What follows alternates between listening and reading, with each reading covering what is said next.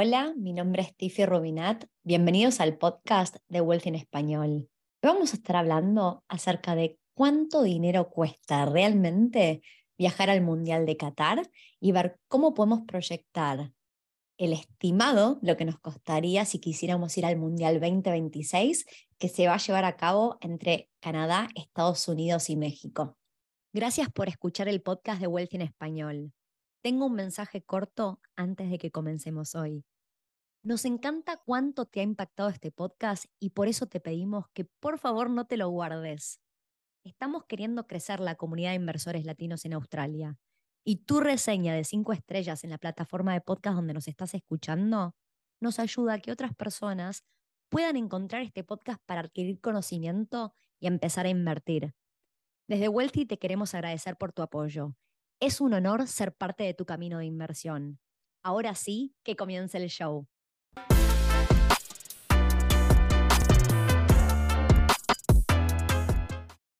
La mayoría de los videos que hablan acerca del presupuesto que se requiere para viajar al Mundial de Qatar se grabaron aproximadamente 12 meses antes de que sucediera el Mundial y hace sentido es para esa fecha que se pueden empezar a comprar los em, pasajes, el acceso a los partidos, la FIFA empieza a, dar todo tipo de información que obviamente se requiere para poder asistir a un mundial. Ahora, lo que no suele pasar muy seguido es que todas aquellas personas o noticieros o lo que fuera que hicieron esa revisión del presupuesto se tomen el trabajo de ver si lo que proyectaron y la realidad efectivamente van de la mano. Y para mí eh, me es re importante cuando pensamos acerca de presupuestos, eh, siempre tener ese toque de realidad, ¿no? Porque lo que termina pasando en la mayoría de los casos es que uno es bastante optimista y piensa en positivo y que va a poder lograr viajar por bastante poco dinero y muchas veces termina, nos vamos del presupuesto, ¿no? Terminamos gastando muchísimo más de lo que esperábamos. Entonces, pensando en que el Mundial de Qatar 2022 se está llevando a cabo en este momento, tenemos la suerte de tener un corresponsal, una gran amiga mía, Marina, quien nos grabó un video desde Qatar compartiendo su información de lo que realmente le están costando eh, el viaje en sí. Y mm, lo que a mí me gustaría hacer es, por un momento, sé que estamos viviendo una pasión tremenda y hablamos mucho acerca de resultados, partidos y performance. Como yo no soy experta en fútbol, no pretendo serlo, este video no va a tener relación alguna con los partidos, resultados y performance. Realmente me voy a abstener a hablar de presupuestos y dinero y lo que cuestan los vuelos, el alojamiento, el acceso a los partidos, transporte, comida, el alcohol, en el caso de Qatar juega un rol bastante importante. Y mm, voy a finalizar este episodio em, dando tres tips que considero pueden ayudarnos a reducir el presupuesto si estamos con tanta pasión y ya estamos pensando en el Mundial 2026 de México, Canadá y Estados Unidos. Ahora sí, vamos a arrancar y mm, Vamos a empezar con una aclaración. Cada mundial tiene sus particularidades y los aspectos únicos que sean en cada mundial van a obviamente tener un impacto en el presupuesto cuando estamos hablando en el tema número uno, que va a ser el transporte. Eh, Qatar es un país muy particular porque es súper chico, su territorio es, para que tengan un poco de contexto, 15 veces más chico que Uruguay, para todos los que somos latinoamericanos lo podemos usar como referencia, con lo cual todos los estadios en Qatar están muy cerca los unos de los otros. Em, lo bueno de Qatar también es que se eh, propuso y realísticamente sucedió que el transporte fuera gratis, con lo cual el presupuesto que tenemos que considerar en cuanto a transporte real en Qatar no es para nada significativo. Em, en particular, si em, alguien está considerando, por ejemplo, tener un auto en Qatar, y sé que eh, no es nada común, pero tuvimos la suerte cuando estábamos haciendo eh, un poco de investigación y confirmando precios de em, hablar con la hermana de uno de los miembros de Wealthy vive actualmente en Qatar, trabaja hace un año y medio allá y mm, tiene obviamente una vivienda de largo plazo y, un auto, una camioneta. Y me contaba Tiffy, ¿cómo esperarías? Acá en Qatar eh, lo que es el petróleo es bastante barato. Yo tengo una camioneta que tiene un buen tanque de, de nafta y cuando lo quiero llenar no gasto más de 30 dólares americanos. Con lo cual, eh, si lo comparamos con la nafta, por ejemplo, y lo que cuesta en Australia, definitivamente es significativamente más barato. Esto probablemente sea un dato de color. No muchas personas en este Mundial de Qatar hayan alquilado un medio de transporte como si fuera un auto, em, pero sí sabemos de situaciones, por ejemplo, de varios turistas que decidieron ir en van hasta Qatar y a un mes de que comenzara el Mundial, el gobierno anunció que no se iba a permitir que entraran eh, automóviles con patentes de otros países, ¿no? Y eso fue una gran sorpresa. Ahora, si tengo que, si vamos a poner un presupuesto de transporte para Qatar en particular, diría que con 100 dólares estamos más que cubiertos y esto puede, podría llegar a incluir el tener que movernos desde ahí hacia el aeropuerto y no querer hacerlo en transporte público o lo que fuera, ¿verdad? Pero realmente uno puede eh, hacer que el transporte no cueste absolutamente nada si, si quisiera en este momento. Y acá esta es la primera salvedad para cuando estemos proyectando un mundial como el del 2026, que se va a llevar a cabo en tres países distintos y tres países que tienen territorios súper extensos con lo cual los estadios no van a estar tan cerca los unos de los otros y cuando tuviéramos que planificar el transporte, probablemente estemos hablando de tomarse un vuelo, porque si mi equipo está jugando en un país y pasa de etapa y le toca jugar en otro país, entonces obviamente, eh, aunque yo quisiera, por ejemplo, hacerlo en van, va a ser muy difícil, ¿no? Como que uno va a tener que considerar eh, que el, el monto destinado al transporte va a jugar un rol mucho más significativo durante el Mundial 2026. Pero para llevar la suma o la cuenta de hoy, vamos a quedarnos con 100 dólares americanos en transporte. Ahora vamos a pasar a hablar acerca del el costo de los partidos. Y mm, hubo experiencias muy variadas. Obviamente, eh, cuando uno, por ejemplo, aplica un sorteo de la FIFA, tiene que contar con el elemento suerte y a veces no queda otra.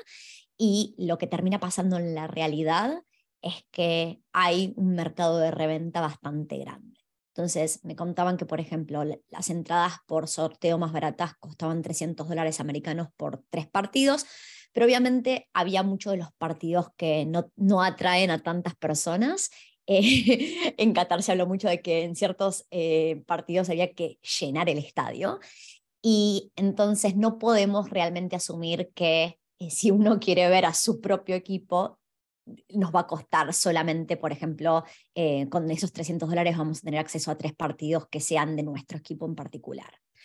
Cuando hablamos de reventa, en las etapas iniciales, realísticamente hemos escuchado de promedios que se paga alrededor de 500 dólares americanos por partido. Es un promedio, algunos partidos van a costar más, otros menos. Y obviamente a medida que van pasando las fases y los partidos, eh, más personas quieren ver un partido por ahí de octavos, de cuartos, semifinal o final, los precios suben y suben significativamente. Entonces, en este escenario en particular donde estamos armando un presupuesto de Qatar, estoy asumiendo muchísimas cosas porque obviamente no es lo mismo ir a ver cuatro partidos que ver ocho, no es lo mismo el, tipo de partido y qué equipos queremos ver, pero vamos a asumir que vamos a participar de cuatro partidos de las etapas más iniciales y vamos a gastar en promedio 400 dólares por partido. O sea que nuestro presupuesto total sería de 1.600 dólares americanos para ver estos cuatro partidos. Ahora pasemos a el tema pasajes.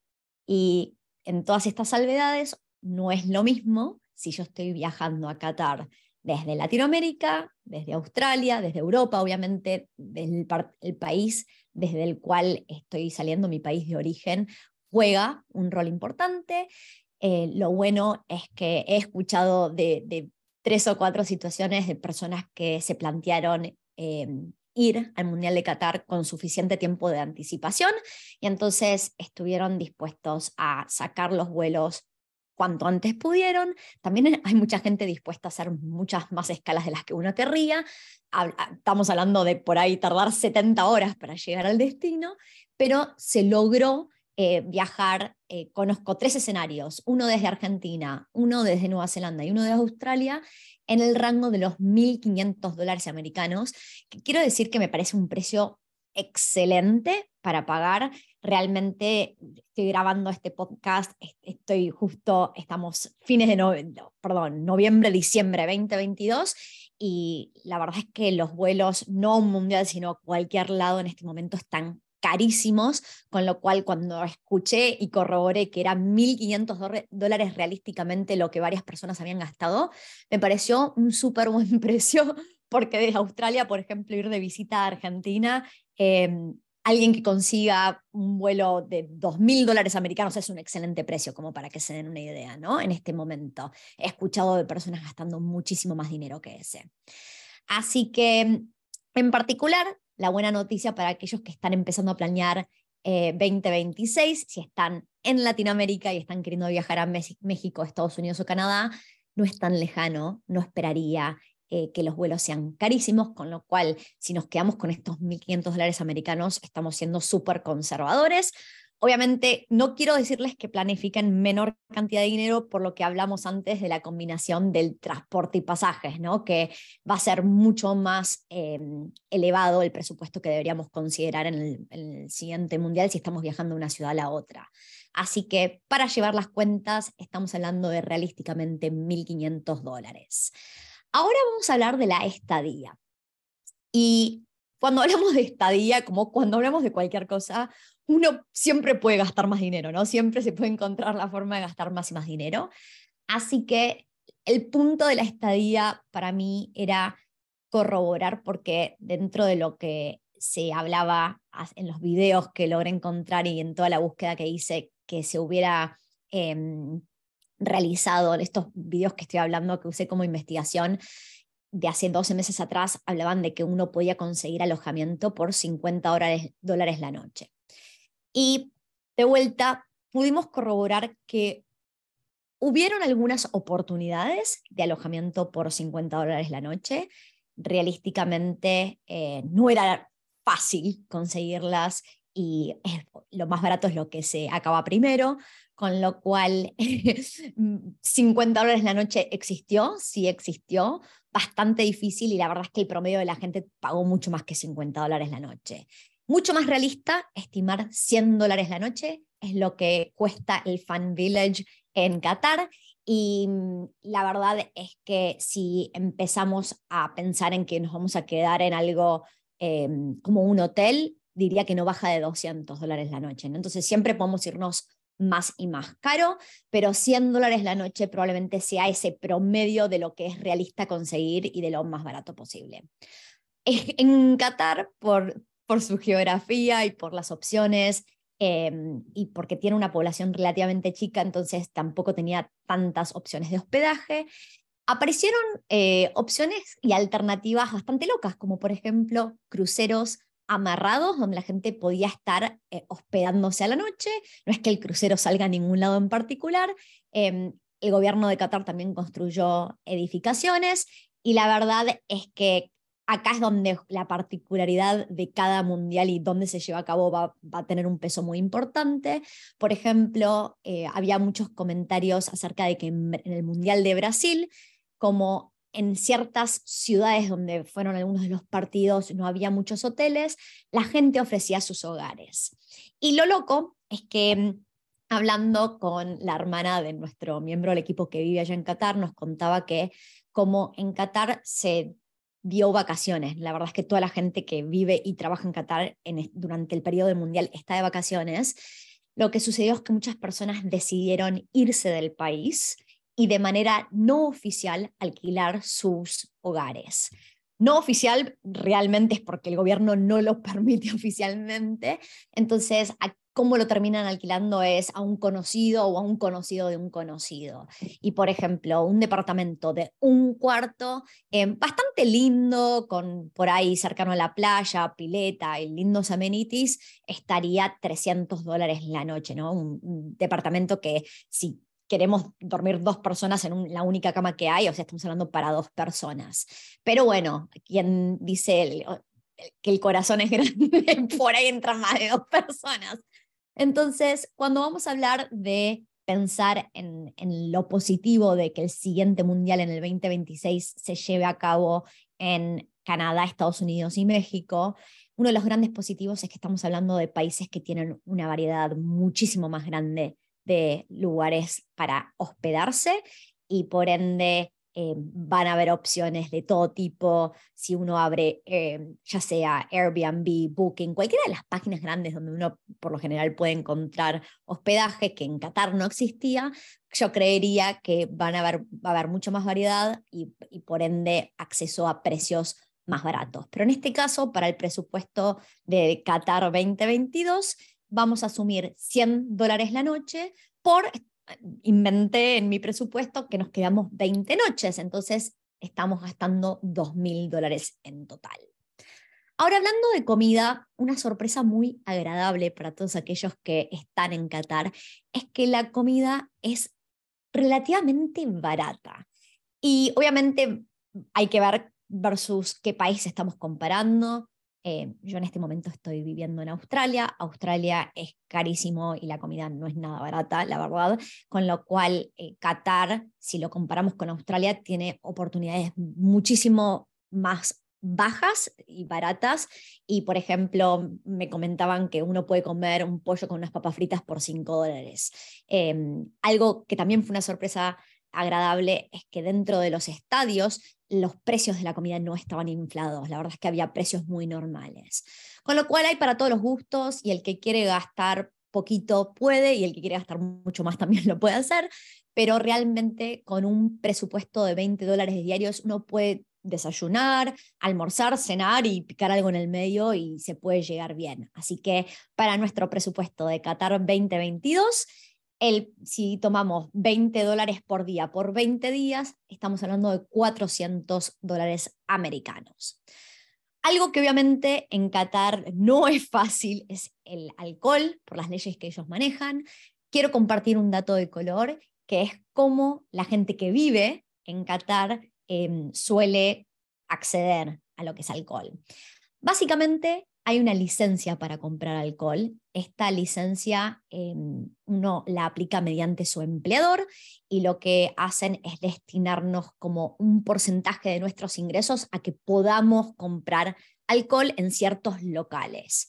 Em, entonces, cuando uno obtiene esta licencia, em, los precios por ahí no son tan diferentes a los precios de Australia, eso es lo que me, lo que me han comentado. Obviamente el alcohol en Latinoamérica es más barato, entonces sí, es caro. Y mm, cuando uno después de un partido en Qatar se quiere ir a un pub a tomar un vasito de cerveza, hay que considerar que ese vaso de cerveza puede costar 10 dólares. Y de vuelta, todo depende de dónde viene uno y a lo que está acostumbrado, si esos 10 dólares le parecen mucho o poco. En Australia hay una cultura alcohólica muy grande y el alcohol es bastante caro. Entonces, que alguien me diga a mí personalmente que me va a costar 10 dólares un vaso de cerveza, no me llama la atención porque es lo que yo estoy acostumbrado en mi día a día. Obviamente, para personas que viajan desde otros lugares donde el alcohol no es tan caro, juega, tiene un, impacto gigante. Entonces, eh, hablando con nuestra corresponsal, a quien estamos por introducir muy breve en este episodio, la verdad es que ella em, está viviendo en este momento en Nueva Zelanda, originalmente de Argentina. Me contaba que no está consumiendo casi nada de alcohol porque tampoco es ni tan accesible desde el lado de que no está disponible en todos lados, eh, no tiene ganas de gastar dinero y bueno, en fin, uno no termina consumiendo. Pero vamos a poner un presupuesto de 300 dólares el alcohol, de vuelta. Para algunas personas va a sonar como muchísimo, para otras personas 300 dólares en alcohol en Australia se pueden ir en un fin de semana y eso es una locura, lo sé, pero sucede y sucede más seguido de lo que uno se imaginaría. Así que presupuesto Qatar 2022, alocamos 300 dólares de alcohol.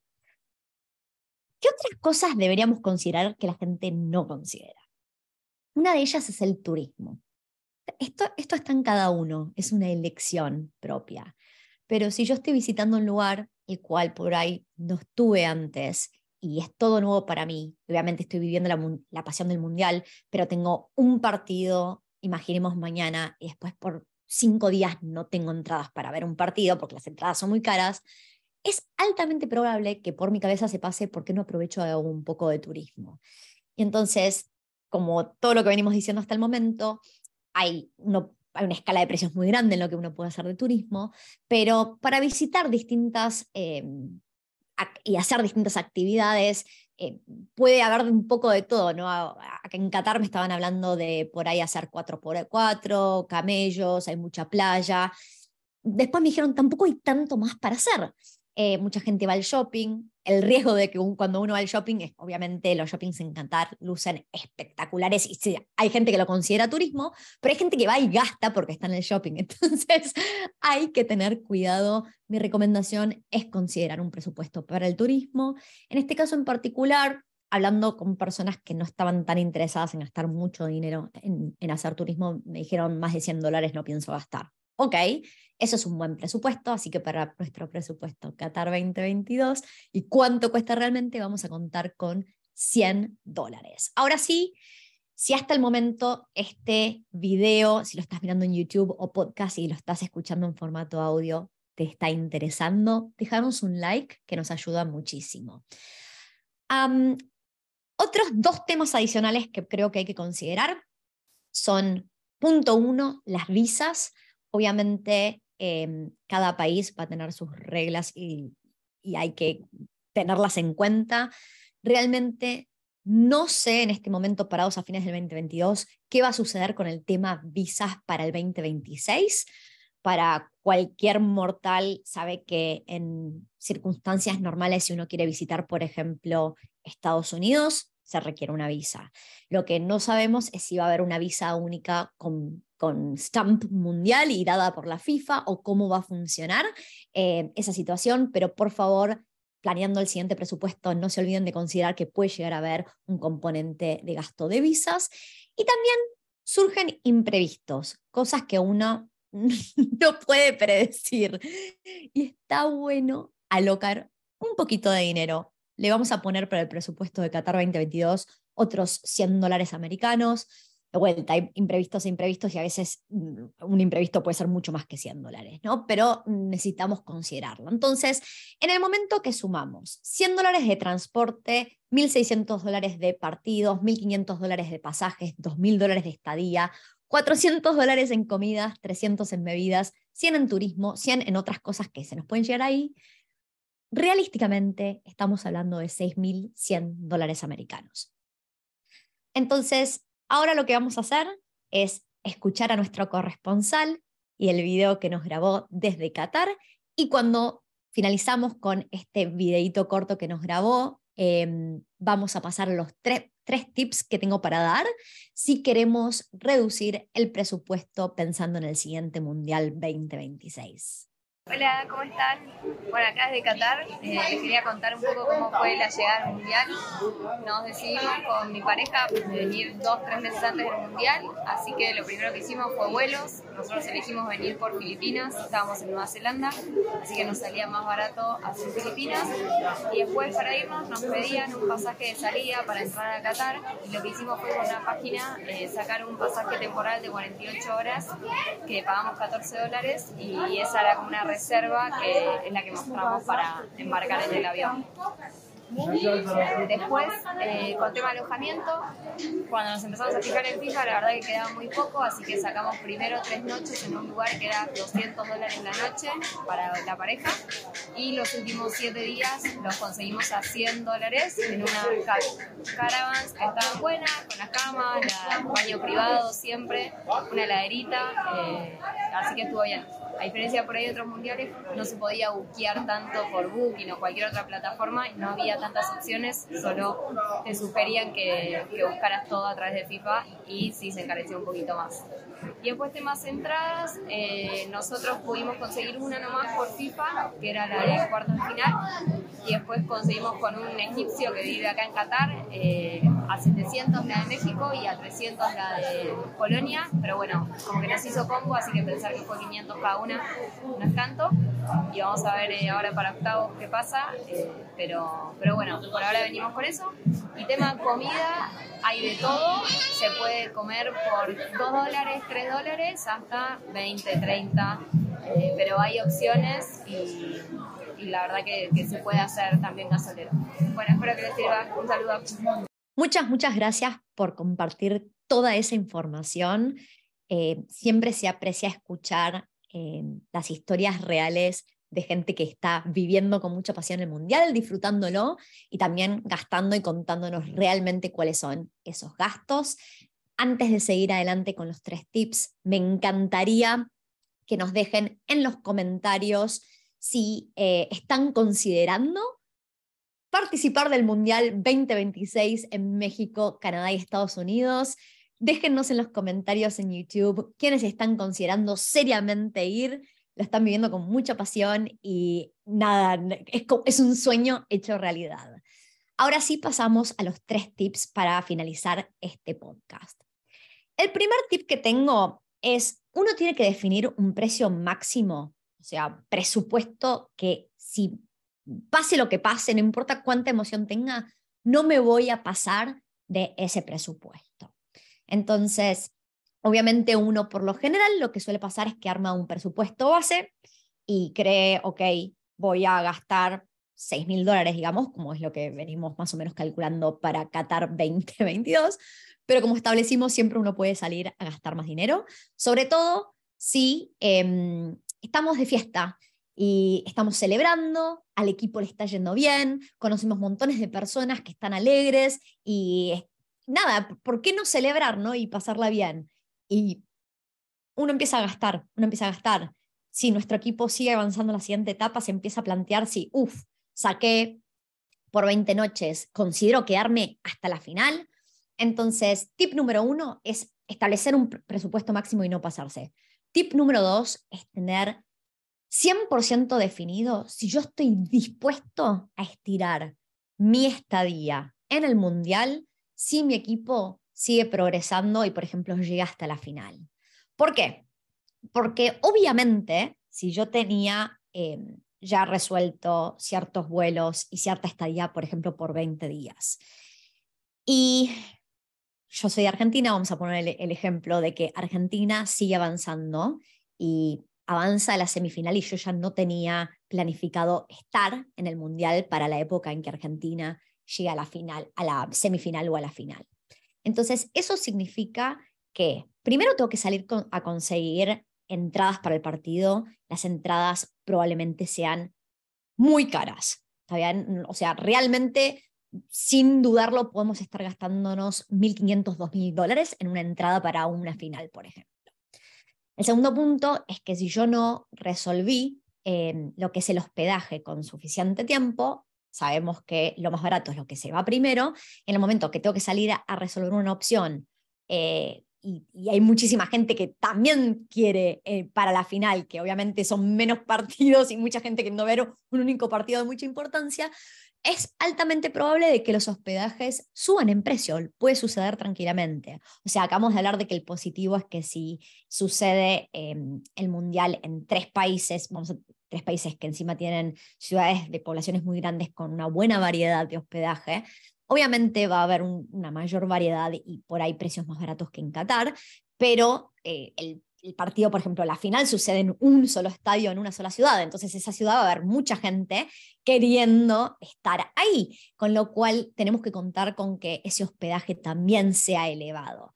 Y después todo va a depender de qué tipo de pasaje sacamos y con cuánta anticipación estamos dispuestos a resolver y tomar decisiones.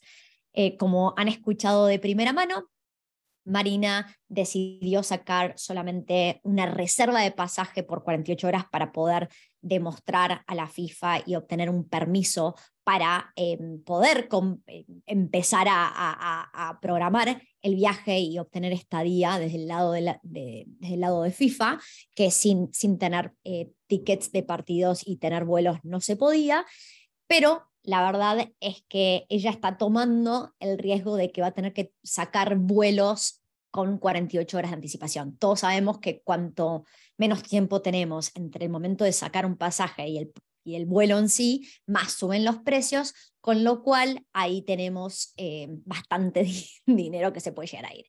Entonces, pensemos de antemano, estamos dispuestos a quedarnos más tiempo o ir y volver en el caso de que me, volví a mi país de origen y de repente mi, equipo siguió avanzando y decido volver a ir eh, y viajar, eso va a tener un costo gigante que probablemente empecemos a hablar de casi doblar el valor del presupuesto, ¿no? Para, para quedarnos hasta el final del mundial. Em, y entonces, em, vale la pena considerar qué pasa si directamente desde el principio yo ya saco 30 días en vez de 20 días, donde puede que mi equipo no llegue al final, pero es el, costo-beneficio y cuánto más me puede llegar a salir. Y el tercer tip es que si yo estoy muy emocionada y ya planteándome ir a mi, al siguiente mundial, cuanto antes puedan comenzar las conversaciones con potenciales amigos y conocidos que estén interesados a ir, es, buenísimo. ¿Por qué? Porque primero se disfruta muchísimo más viajar eh, en grupo, un buen grupo obviamente de calidad humana, y también uno puede abaratar costos si decide sacar, por ejemplo, hospedajes entre varias, unas cuantas personas, ¿no? Entonces, si estoy buscando abaratar costos, es una gran idea tener conversado esto con distintos grupos de amigos. Así, cuando nos estamos acercando a las fechas en que se empieza a lanzar información y empiezan a, salir los sorteos y puedo empezar a comprar entradas, etcétera, etcétera, medianamente tengo definido con qué grupo de amigos o, conocidos hay un interés por el cual podemos organizar y abaratar costos todos juntos. Así que esos son los tres tips para que aquellas personas que estén considerando ir al Mundial de 2026 que se va a llevar a cabo en México, Canadá y Estados Unidos puedan hacerlo gastando la menor cantidad de dinero. Muchas gracias por estar del otro lado y nos vemos la próxima.